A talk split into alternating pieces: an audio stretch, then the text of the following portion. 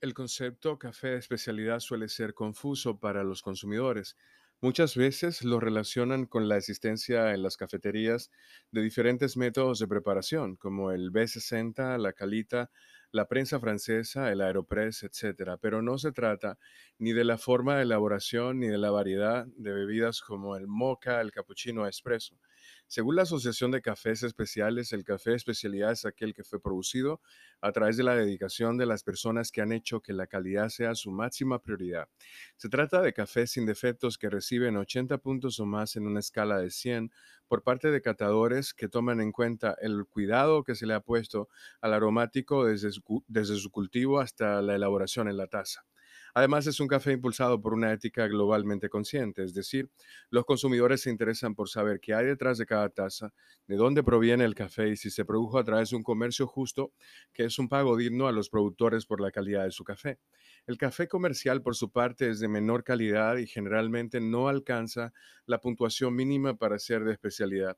Usa granos defectuosos y está destinado al consumo masivo Vamos a enumerar algunas de las principales diferencias entre el café de especialidad y el café comercial. Primero, el café de especialidad proviene de zonas geográficas y microclimas claramente identificados. Usa la especie de café arábica, nunca robusta. Se cuida la calidad en el cultivo, cosecha, selección, procesamiento, almacenaje, tostado, molienda y extracción para llegar a la taza. Informa en su etiqueta las informaciones del origen, la finca, la altura, el proceso, la variedad y la fecha de tueste, o al menos comunica con una plataforma electrónica que informe esa información, es que dé esa información. No presenta defectos.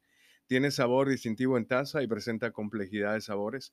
Debe ser evaluado por catadores certificados y obtener más de 80 puntos. Viene de pequeños productores y microlotes. La compra del café beneficia al agricultor al pagarle precios justos y es un producto de nicho.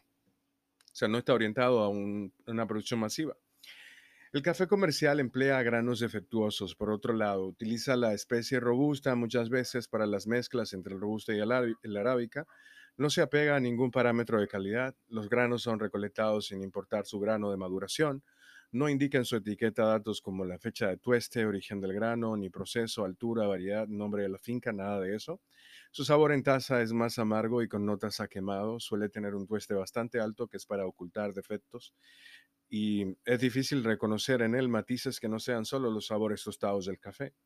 El tostado del grano es industrial y llega a ser muy intenso, casi quemado para precisamente esconder los defectos y está destinado al consumo masivo, por lo cual es probable que lo encuentres mucho más barato que el café, el café de especialidad, porque obviamente implica más pasos producir un café de especialidad y más cuidados.